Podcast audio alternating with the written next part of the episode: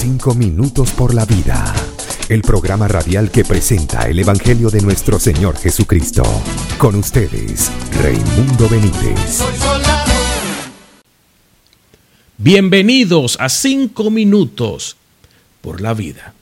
En los últimos 20 años, la República Dominicana se ha visto embestida por 24 fenómenos atmosféricos que han provocado pérdidas económicas millonarias, cientos de muertos, desbordamientos de ríos, inundaciones y zonas incomunicadas.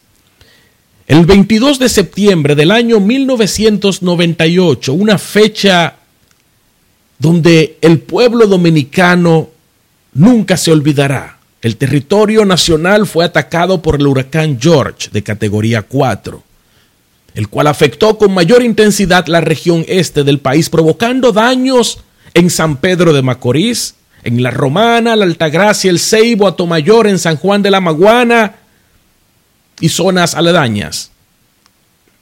Pérdidas millonarias, según se estima, 35 mil millones de pesos y 250 personas muertas, más o menos. Pero no solamente la República Dominicana. Cuando yo recuerdo lo que aconteció en las Filipinas, el famoso tifón Yolanda en el año 2003, esta super tormenta fue considerada una de las tormentas más grandes jamás registradas en llegar a la Tierra. Miles y miles de muertos. Las Filipinas no tenían un lugar donde esconderse de la tormenta y más de 6 mil personas murieron y más de 3 millones desplazados. El terremoto posterior al tsunami en el Océano Índico en el 2004 que mató a más de 225 mil personas. El terremoto en Haití que en el 2010, en el 2010 mató a más de 160 mil personas.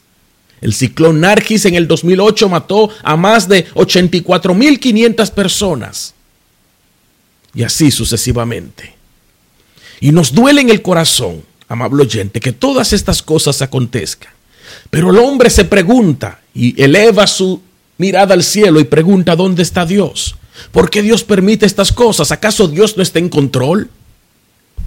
Abriendo mi Biblia veo cómo Jesucristo utilizó algunas tragedias de su época para enseñar una lección muy importante.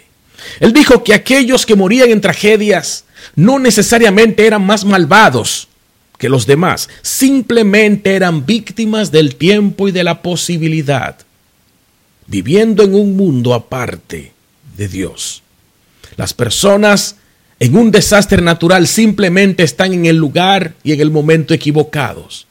Pero Jesucristo continúa explicando, ya que también somos mortales. Finalmente pereceremos a no ser que nos arrepentamos de nuestros pecados y sigamos a Dios, según Lucas capítulo 13, versículo 5.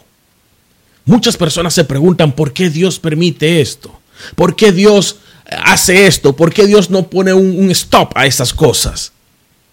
¿Dónde estaba Dios el día que estaban crucificando a Jesús? Déjeme contestarle, amable oyente, esta pregunta. Dios estaba en el mismo lugar donde siempre ha estado, sentado en su trono de gloria sentado en su trono de gloria.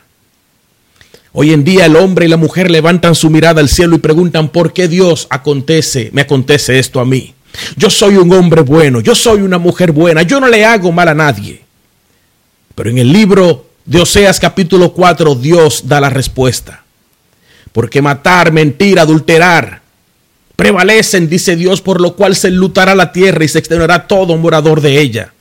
El hombre vive en días donde no quiere saber de Dios. Vivimos en tiempos modernos, en pleno 2019, todo es tecnología, el hombre no necesita a Dios para nada, han sacado a Dios de las escuelas, han sacado a Dios de los gobiernos, han sacado a Dios hasta de las mismas iglesias. ¿Por qué no decirlo así? Hablamos de un Cristo que no conocemos y elevamos oraciones a un Dios que dudamos de su existencia. Amable oyente, en el día de hoy, permita que Jesucristo verdaderamente gobierne su corazón, su vida, su familia. Entréguese a Él. Y no importa la, la, la circunstancia que venga, usted va a estar seguro en Dios. Acepte a Cristo el día de hoy. pues mañana puede ser demasiado tarde.